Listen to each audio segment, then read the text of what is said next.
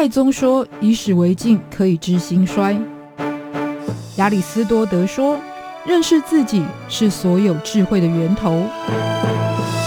纵观历史深度，理解属于我们的世界，开脑洞，长知识，六百秒的历史课。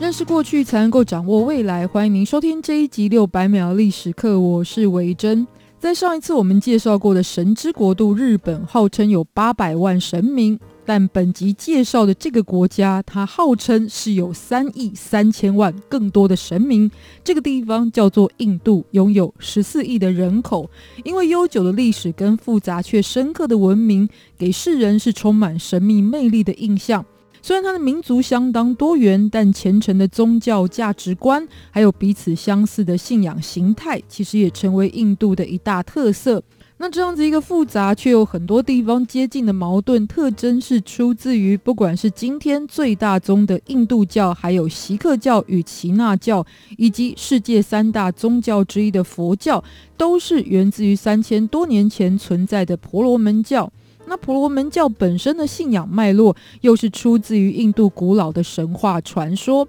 在这一集创世神话系列，就来进入到是通晓宇宙运行的古老信仰，来自印度的神话传说。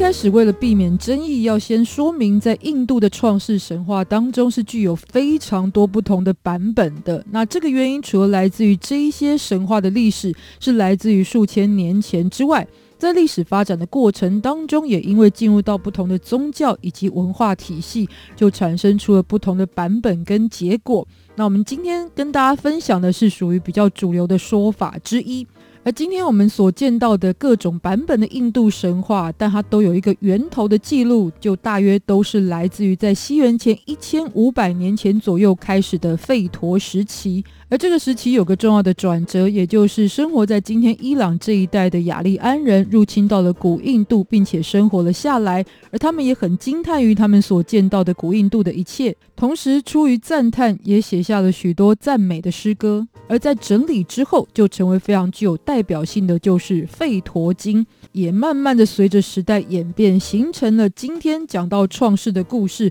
会以三位主角作为主流的说法。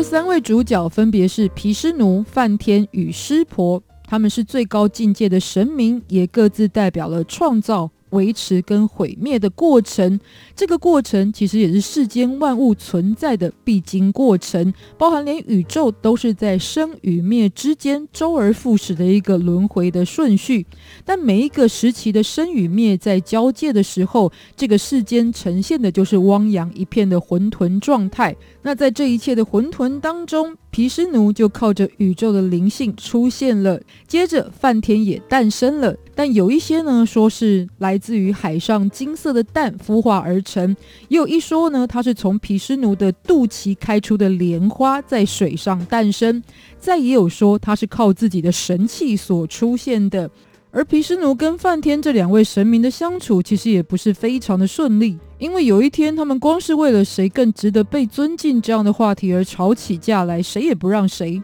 突然就有一道火柱出现，而这个火柱呢，其实是一种柱状的物体，被称为灵茄。这两位神明呢，就决定透过攀爬比赛来找出这个物体的出处，谁能先找到，谁就算赢家。但是他们各自往两边分头走，走了一千年之后呢，也没有走到两端，最终就累得半死。回到原点之后，却发现湿婆已经出现在眼前，而这个灵茄其实就是湿婆的化身。那这三位神明就由梵天开始不断的创造人世，而毗湿奴则是透过自己的仁慈之心维护人世间的运行。但是当这个世间被搞到烂到不行的时候，湿婆又会出面来毁灭人世，就如此不断的循环着。但神明被创造出来之后，人类又是如何诞生的？当中非常普遍的说法之一，就是当梵天在金蛋里要被孵化的时候，不过因为他非常的无聊，而且呢又不具有宅男的性格，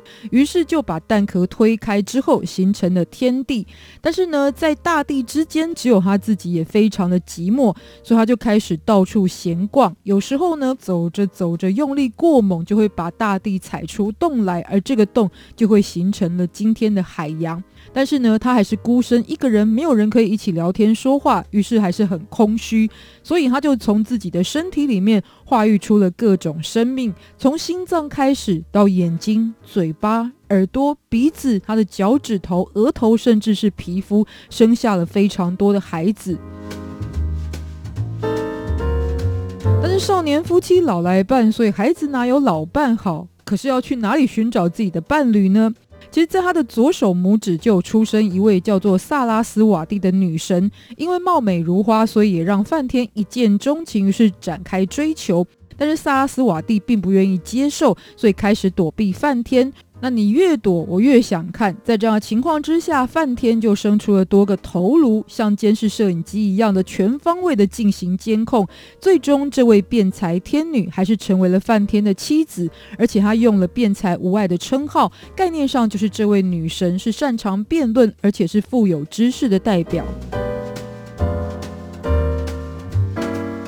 其实上述的故事有非常多的主角是一样的，但又会出现许多不同的版本。像是其中也有一说，湿婆是从梵天的额头所出生，所以他是梵天的儿子。那这些差别就来自于不同神明的支持者形成派系之后，根据自己崇拜的信仰所发展出的故事脉络。像是当中呢，其实这三位神，有人认为呢他们是三位一体，但是也有人认为他们是各自独立。其实两种说法都有。那这些脉络被古印度的婆罗门教吸收之后，成为了信仰的哲学体系，再往后又延伸到了印度教与佛教当中。所以呢，彼此之间都有相同的神明存在。以梵天来说，他的形象上是拥有四颗头颅，而且呢是只要许愿就能够成真的祈祷神，听起来很熟悉，没有错，他就是泰国信仰的四面佛。而在佛教体系里，他是被视为护法神的大梵天王。除此之外，像印度神话里有说到，人类当中的第一位死者叫做阎魔，他与他的妹妹结为配偶，也诞生后来的人类。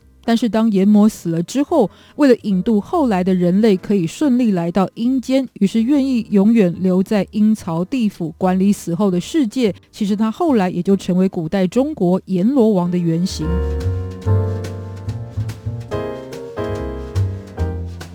探索印度神话的传说，还会发现跟其他的文明有许多惊人的相似之处，像是大洪水的部分。印度的创世传说里有说到，在每一次的轮回，梵天就会创造魔奴，也就是人类的始祖。那在我们这一世的始祖，他叫做毗婆斯婆多。因为有艰苦的修行过程，所以让上天得以感应之后，降下了神谕，就是说到天地将会迎来一次大洪水，让他早点来修筑船只，并且带上动植物跟其他人类来避难。但这样大洪水的传说是不是也非常的似曾相识？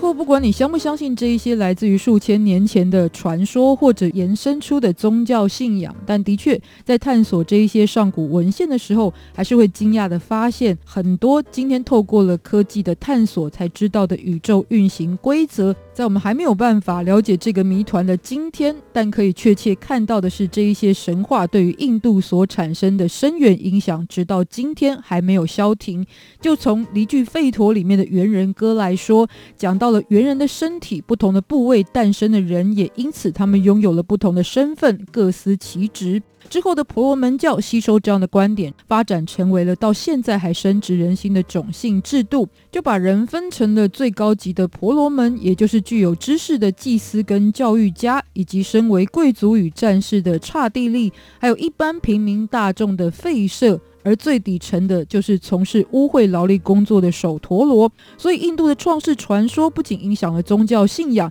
也形成了价值观，进入到大众的生活，甚至成为统治者巩固地位的工具。于是，神话说的是神性，但其实说故事的是人类。那神话因此被人性为了某个目的所利用，也是我们现在在解构神话堆叠的过程当中经常会发现到的状况，也是神话开枝散叶会有多个版本的主要原因了。六百秒历史课，下次见，拜拜。